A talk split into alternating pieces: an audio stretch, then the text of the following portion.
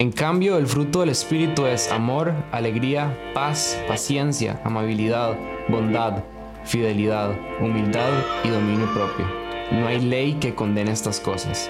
Gálatas 5, 22 al 23. Bienvenidos al episodio número 2 de eh, la serie Fruto del Espíritu, un Caleo Podcast. El episodio de hoy eh, tiene como título eh, La alegría, ¿verdad? Y sí, ¿cómo estás, Charlie? ¿Cómo va todo? Aquí estamos, todo en orden. La verdad, muy emocionado eh, por ese segundo capítulo. Eh, la verdad es que estuvo bastante retante hacerlo. No, no pensé que fuera tan difícil como, como tal vez lo esperaba. Pero tiene, tiene su toque, tiene su toque. Ok, ¿qué tal, qué tal si oramos? Me he hecho una, una oración antes de empezar. Eh, gracias Dios por esto, gracias porque nos das, Señor, siempre la oportunidad de poder grabar porque en cada episodio podemos ver cómo hablas a través de nosotros. Em, por favor, guíanos a través de este episodio para poder eh, hablar, eh, para poder conversar de la alegría, Señor, que traes a nosotros, del gozo que traes a nosotros. Em, y, es, es, es, es, impresionante, Señor, cómo tienes tantas virtudes que nos quieres transmitir. Eh, te pedimos todo esto en tu nombre, papá. Amén. ¿Cómo estamos, Mae, para hoy? Fíjate que, como les decía, ahora la introducción fue, bastante vacilón acerca del gozo, Mae. Este, quiero leer los versículos, que obviamente estamos en Gálatas 5.22, pero algo que me enseñaron hace un tiempo atrás era que, tenía que había que leer un poquito antes y un poquito después de los versículos, que tal vez uno escucha o ve, para encontrar como un poquito más de sentido a lo que el escritor está diciendo, ¿verdad? Y hoy quiero leerles esto. Dice Gálatas 5, 16 al 25. Dice, así que les digo, vivan por el Espíritu y no persigan los deseos de la naturaleza pecaminosa, porque ésta desea lo que es contrario al Espíritu. Estamos hablando del fruto del Espíritu Santo y aquí el escritor nos está diciendo, hay otra, hay otro fruto que es el de la naturaleza pecaminosa, que desea lo contrario. Dice, los dos se oponen entre sí de modo que ustedes no pueden hacer lo que quieren. Así que si usted ha estado algún momento de su vida en el que usted piensa una cosa pero hace otra, ahí está la respuesta. Hay una batalla. Dice, pero si los guía el Espíritu, no están bajo la ley. las obras de la naturaleza pecaminosa se conocen bien. Inmoralidad sexual, impureza, libertinaje, idolatría, brujería, eh, sectarismos y envidia, borracheras, orgías, otras cosas parecidas. Hay una lista más grande todavía. Les advierto ahora, como antes lo hice, que los que practican tales cosas no heredarán el reino de Dios. Lamentablemente hay una consecuencia. Y aquí entra el 22, que es lo que estamos estudiando. En cambio, el fruto del Espíritu es amor, alegría, paz, paciencia, amabilidad, bondad, fidelidad, humildad y dominio propio. No hay ley que condene estas cosas. Los que son de Cristo Jesús han crucificado la naturaleza pecaminosa con sus pasiones y deseos. Si el Espíritu, no, si el Espíritu nos da vida, andemos guiados por el Espíritu. No dejemos que la vanidad nos lleve a irritarnos y a envidiarnos unos a otros.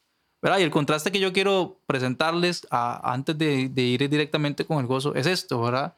De que hay una razón por la cual eh, buscar este fruto, ¿verdad? Y pedirle al Señor este fruto, que es el Espíritu Santo que lo da. Porque hay algo más y una lista más interminable de cosas a las que podemos caer si no tenemos el fruto del Espíritu Santo. O sea, que es una solución a nuestro comportamiento o a nuestra vida.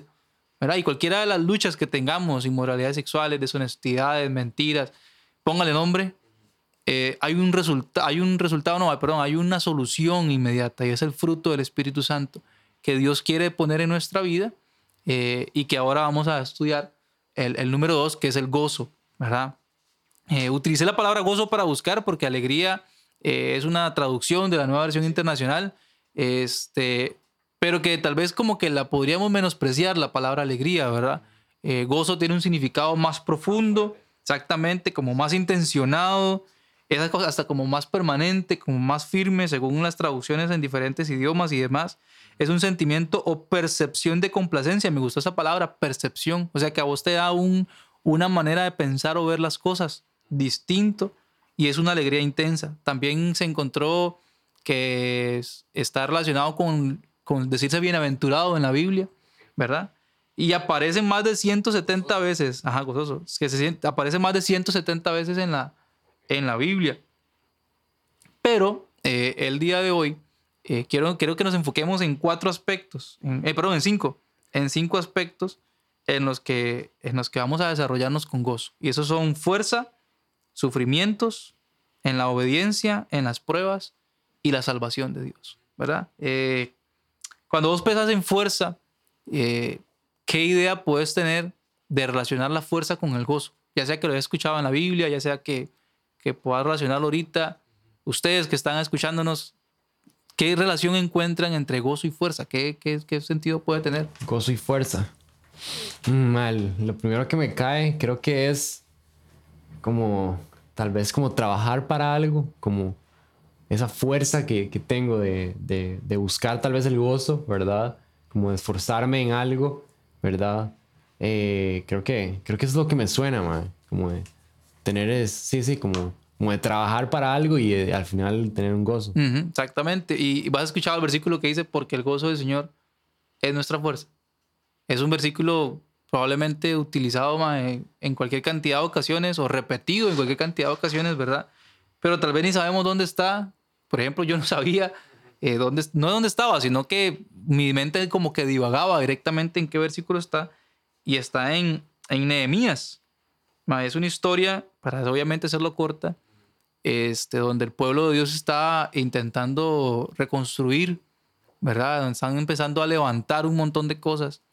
Eh, y cuenta la, cuenta la Biblia que está el pueblo reunido, están los líderes de ese momento, Nehemías, Esdras y otra gente, eh, y están construyendo un muro y están construyendo un montón de cosas.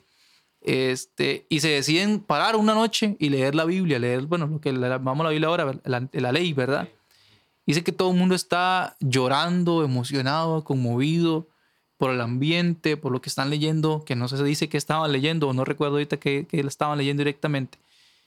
Y dice que el líder se queda pensando y los ve y dice, bueno, no, descansemos, vamos a, vayan a comer, vayan a, tomar, vayan a, refrescarse, ¿verdad? Y recuerden, dice, el gozo del Señor es nuestra fuerza. Y exactamente eso. el, gozo, esta virtud que el Espíritu Santo genera en nosotros, es la que nos permite la percepción, como decía el término anteriormente, de poder animarnos a continuar por algo, de poder animarnos a seguir por algo. Lo podemos resumir en otra palabra, en esperanza. Es poder hacer algo comprometido de que eso me trae alegría, de que esa parte me toca a mí, de que esa parte es algo que yo debo hacer, ¿verdad? Y, es algo que Dios está deseando transmitir en nuestra vida. Como hablábamos en el episodio 1, eh, el amor de Dios es para nosotros, pero también es para que nosotros lo compartamos con otros. Eh, igual el gozo, el gozo es una virtud del Espíritu Santo, algo que Dios desea provocar en nosotros, pero para nosotros utilizarlo para algo, no solamente como para, para andar contento todo el día, ¿verdad? No solamente como para que todo me funcione perfectamente, ¿verdad? Sino que es algo que el gozo de Dios eh, desea transformar en nosotros para tener una percepción distinta de las cosas y enfrentarlas de otra manera. Yo creo que es también importante dejar en claro eh, que o sea, ahí como, como, como decíamos al principio, que hay una lista también de frutos, ¿verdad? Em, que son malos, que son eh, del mundo. Em, o sea, también nosotros podemos adaptarnos a eso. Eh, y es, es, algo, es algo muy fácil de adaptarse. Eh, si yo me quiero adaptar al espíritu, no va a ser tan fácil, ¿verdad? hay algunas virtudes que vamos a tener que trabajar demasiado con Dios, que Dios va a trabajar demasiado en nosotros. Pero, man, usted llega y se quiere acostumbrar al mundo y se lo van a aceptar en cualquier lado. Y ahí es donde yo me pongo a pensar, pucha, yo creo que eso es lo que a mí más me, me, me enamora de Dios, ¿verdad? Que no es cualquier vara. O sea, estamos hablando de una vida que lleva retos, ¿verdad? Y, y aquí con, con relacionándolo todo esto, o sea, para tener ese gozo, ¿verdad? Es, es un reto, ¿verdad? Porque eh, yo y espero que, bueno, también algunos oyentes, ¿verdad? Nos hemos visto en posiciones eh, donde ha sido difícil encontrar ese gozo, donde hemos estado en ciertos momentos de, de nuestra vida, donde por más que por más que intentemos por nuestras propias fuerzas, eh, no, no, llegamos a ese gozo, ¿verdad? Y es directamente relacionado a nuestro, a nuestro segundo punto, ¿verdad? No solamente tener gozo para tener fuerza, para tener esa perspectiva, esa percepción de ver las cosas con esperanza de que van a tener un resultado, sino también para los sufrimientos. Y como vos decías, eh, las cosas que el mundo nos ofrece son como una corriente y muchas, muchas veces en la Biblia eh, se usó esa metáfora, eran como una corriente, usted se, se acuesta en la corriente y la corriente se lo lleva. Pero póngase a nadar contra corriente para ver qué tan fácil es, ¿verdad? Póngase a darle contra corriente a ver qué tan fácil llega al otro lado. Este, y es exactamente eso eh, lo que el gozo de Dios nos quiere demostrar. Es que es una herramienta que nos va a permitir a nosotros flotar contra corriente, nadar contra corriente, poder encarar las cosas del mundo de otra manera. Y están los sufrimientos. Eh, hablábamos en el episodio 1 acerca del amor y cómo Dios lo demostró en la cruz. Le cuento que Dios también demostró gozo en la cruz. Y está en Juan. Pero, se me perdió. no, mentira, está en Hebreos. En Hebreos 12, del 1 al 3. Dice: por tanto, nosotros también, teniendo en derredor nuestra tan grande nube de testigos, despojémonos de todo peso y del pecado que nos asedia, y corramos con paciencia la carrera que tenemos por delante. Puesto los ojos en Jesús, el autor y consumador de la fe. Dice, este es el, versículo clave, dice, el cual, por el gozo puesto delante de él, sufrió la cruz, menospreciando el oprobio y se sentó a la diestra del trono de Dios. Dios Jesús demostró su amor y también demostró que el gozo le daba fuerza a él en medio del sufrimiento para permanecer en la cruz. ¿Se acuerda que hablamos en el primer episodio de que había un Dios todopoderoso crucificado con la suficiente fuerza de bajarse de ahí y terminar todo inmediatamente? Pero lo que lo mantuvo a él no eran solo los clavos, no era solamente lo débil que estaba físicamente, sino que yo me imagino en el rostro de Jesús ese gozo de decir, aquel, aquella que está ahí va a tener una recompensa de salvación por esto que estoy sufriendo, por esto que estoy pasando en mi vida. Y como decía Gabo ahorita, eh, esos momentos en los que estamos jodidos, que nos cansa, esta herramienta, el fruto del Espíritu Santo que, que se llama gozo, está para traernos esa esperanza de decir, esto que estoy pasando ahorita, me duele y todo, pero vamos a verlo con gozo de que puede haber una recompensa más allá. Y quiero contarles este, este testimonio antes de pasar a Gabo, que nos diga algo también. Este, hace unos años, hace siete años, casi ocho, mi papá falleció. Eh, yo tenía 19, 20 años. Eh, y yo, obviamente, entre el shock y la tristeza y toda la cosa, eh, intentaba acercarme a Dios y decirle, Señor, ¿qué? ¿Qué con esto? ¿Qué con esto? ¿Qué con esto? ¿Verdad? Dios me permitió tener mucha paz. Pero luego aprendí algo acerca del gozo, man. Y fíjate que eh, en la famosa vela que se hace mucho aquí en estos lados de Latinoamérica, este, pude ver un montón de gente que nunca había tocado suelo de una iglesia o nunca se había acercado a escuchar un mensaje de Dios, estar ahí porque conocían a mi papá y poder tener la posibilidad de hablar con ellos acerca de Dios. Y yo dije, Señor, el gozo de poder ver en medio de una prueba algo tan difícil para generar un resultado para tu reino, para tu gloria. Un señor que en ese, un señor que en ese momento andaba incursionando en el, en, el, en el campo de la música, le gustaba cantar y se pensó a mandar a cantar más en público. Pero él siempre decía, yo quiero llegar a cantar delante de mucha gente. Ese es como mi sueño. Dice, tal vez no un escenario, nada, pero dice, creo que mi próximo reto quiero que sea cantar y en el momento de la vela, donde había mucha gente, en esa iglesia llena, que no era tan grande, pero estaba llenísima, ese señor tuvo la oportunidad de cantar. Y llegó y me dijo, yo quiero que usted no me malentienda, dice. Yo estoy triste obviamente por la pérdida de su papá, pero vieras que estoy tan contento de haber cumplido una misión de cantar un mensaje de Dios a tanta gente. Y yo decía, ¿cómo pueden haber cosas de alegría en algo tan duro? Y es el gozo de Dios. Y es el ejemplo de lo que Jesús está demostrando ahorita aquí en ese versículo de Hebreos. El gozo de vernos salvos en esa cruz fue lo que mantuvo a Jesús ahí. Qué chido. Me, gusta mucho cómo todo se conecta, porque empezamos hablando de, de que alegría es, la fuerza que vamos a tener, ¿verdad? Y después en los sufrimientos, el punto número dos. Em, y, yo creo que eh, hay que dejarnos esto. Em, cuando pasemos por algún dolor, por algún problema, por algún sufrimiento, eh, por lo que sea, eh, la mayoría de las veces a mí me pasa, bien todas las veces, de que me recuerdo del Dios que tengo y de que Dios no solamente ve eso, Dios ve más allá. Dios no solamente ve que yo estoy metido en un problema, em, no sé, pongámosle un nombre cualquiera, de... Em, Financiero. Una enfermedad. Ahora con el COVID, ¿verdad? Y todo, que hay mucha gente em, con esta vara. Eh, Dios no solamente ve eso, Dios ve más allá. Y no te puedo decir que ve porque yo no tengo los ojos de Dios, pero sí te puedo contar varios testimonios de mucha gente que ha pasado por enfermedades, ¿verdad? Ya sea de que tengan un papá o que ellos mismos, que al final traen un fruto, que al final pueden llegar a, contar un testimonio donde mucha gente se va a ver identificada y eso es lo que les trae alegría. Y eso que me decís, o sea, me encanta, me encanta pensar de que Jesús en la cruz estaba, pensando, Dios, eh, Gabo va a ser salvo. Carlos va a ser salvo. Por esto que yo estoy sufriendo ahora, Charlie va a ser salvo. Gabo va a ser salvo. Todos los oyentes que están aquí pueden ser salvos.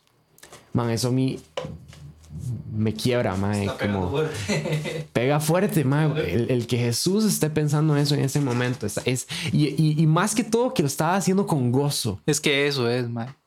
En su corazón, o sea, en su cuerpo habría, había dolor, porque obviamente, y, estudien, busquen todo lo que sufrió Jesús. Hay un versículo que dice que su corazón se derritió como cera del dolor, ¿verdad? Y todo. Pero saber que en medio de eso había una sonrisa en Jesús es demasiado retante, es demasiado conmovedor, porque lo estaba haciendo para nosotros de todo corazón. Dice este versículo que en ese Hebreos que les estaba leyendo, Hebreos 12:3 dice, consideren a aquel que sufrió tal contradicción de pecadores contra sí mismo, para que vuestro ánimo no se canse hasta desmayar. O sea, acuérdense exactamente de eso que Jesús hizo, de lo que sufrió y que lo hizo con gozo, para que ustedes se mantengan tranquilos sin desmayar, para que ustedes puedan desarrollar ese gozo que también hubo en Jesús en sus vidas, ¿verdad? Y esto nos da paso al otro, al otro punto donde debemos practicar gozo. Y, y voy a cambiar un poquito. Voy a pasar a pruebas. Porque una cosa son los sufrimientos y otra son las pruebas, ¿verdad? Que pueden unirse en ciertas ocasiones, pero hay pruebas donde Dios quiere ver, ok, ¿cómo está tu corazón? ¿Verdad? Eh, esa prueba, hay cosas en tu corazón. Y voy a entrar con ese testimonio que les compartí, yo he dicho ayer a ustedes. Este, la verdad es que yo cumplo en enero, cumplo años. Mi esposa con todo el noble corazón va y agarra una bicicletita nueva en una de esas tiendas comerciales que venden apaguitos con cuotas muy bajas que uno la paga como en 17 años, Este, y me regala una bicicleta nueva, porque ese es mi medio de transporte para ir al trabajar y todo, ¿verdad? me la regala como dos días antes de cumplir años, ¿verdad? llego, madre, muy linda la bicicleta, negro y rojo, madre, colores de la liga aquí en Costa Rica, el país, el equipo del país. sí, sí, sí. Y madre, duró día y medio. Me la robaron, madre, de la choza. No me monté, madre, no le quité ni el moño, el regalo. Madre, se la llevaron. Se la llevaron, madre. Y lo, lo más loco fue que se la robaron eh, abriendo el portón de la casa en, no, en la noche, cuando estábamos durmiendo, más a cinco metros del cuarto donde estábamos durmiendo nosotros. Entonces fue chocante, y, y, fue chocante porque se, yo escuché el ruido, yo salí, estuve tal vez a 15, 20 metros del ladrón, no lo vi, pero después me di cuenta por unas cámaras y demás, este, que fueron segundos para ver lo que estaba pasando, ¿verdad? Más allá me quebré ahí en, el, en la sala, en, perdón, en la calle, estaba sentado ahí en la acera Dice, Señor, qué mala nota. Decía yo, Señor, legal, enojado. Tal vez no con Dios, pero enojado como en general. Dice, qué mala nota, Señor. Tanto que le hemos pulseado porque nos habían robado una unos meses atrás, el año anterior. Este, y yo decía, Señor, qué mala nota. Qué mala nota. Ahora sin bici, con la deuda y todas las ideas de queja alrededor mío. Yo decía, Señor, ¿y esto qué? ¿Y esto qué? ¿Me estás, ¿Qué me estás probando? ¿Qué estás probando en mi corazón? Confianza, fe, lo mismo de siempre, decía yo pero ¿por qué más? ¿Por qué otra vez? Y bueno, ya pasó, ¿verdad? Salió el sol, pasé todo el día enojado, esa semana no fui a la iglesia. No porque estuviera enojado, repito, con Dios otra vez, sino porque yo estaba intentando en mi soledad encontrar la respuesta de Dios. Yo decía, Señor, quiero realmente darme cuenta. No me di cuenta inmediatamente. Eh, a durante esa semana había unas actividades misioneras y empecé a trabajar en las actividades misioneras como muy corriente, tratando de olvidar esto. Man, y de repente salió alguien conocido de alguna otra manera y nos dijo esto me sobró de una ofrenda que traía para una gente. Dios me está diciendo que se lo es de ustedes. Man, era la cantidad exacta de dólares a colones. Me sobraban como dos mil pesos de la deuda de la bicicleta que nos robaron. Así de rajado, man. Yo decía, Señor, ok, me estabas probando. me estabas probando. Y luego, al, como a los cuatro días de eso, unos amigos míos que no son cristianos me llamaron a cenar en la casa, una normal, y cuando entré tenían una bicicleta nueva. Madre, te queremos regalar esto. Entre ellos se pusieron de acuerdo. Yo dije, Señor, esto era una prueba. Esto era una prueba. Y, gracias por ayudarme a, a, probarla de la mejor manera y a probarla con gozo. Tal vez me entristecí, me amargué durante las primeras horas, durante el primer día, pero decidí buscar hasta que Dios puso gozo en mi vida. Y eso tuvo un fruto más allá, que Dios permitió tener una bicicleta nueva y demás.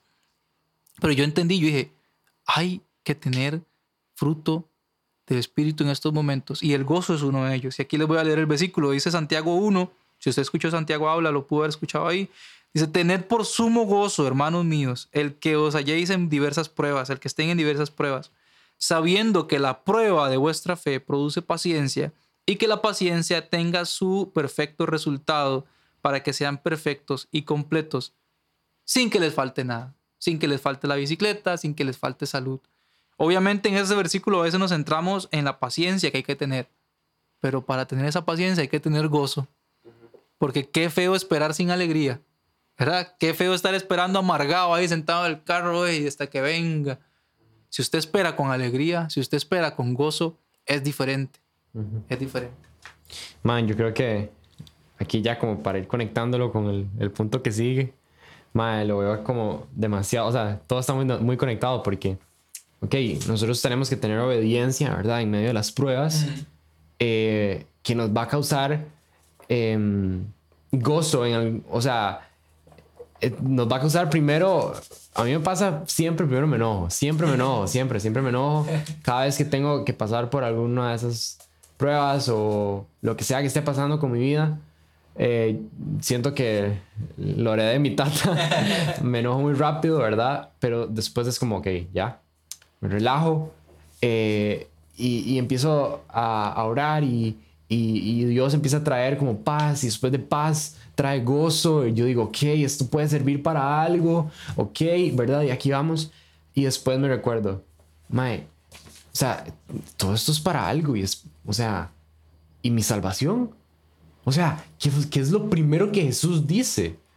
O sea, ¿cuál es, ¿cuál es la idea de que Jesús haya venido a esta tierra? ¿Verdad?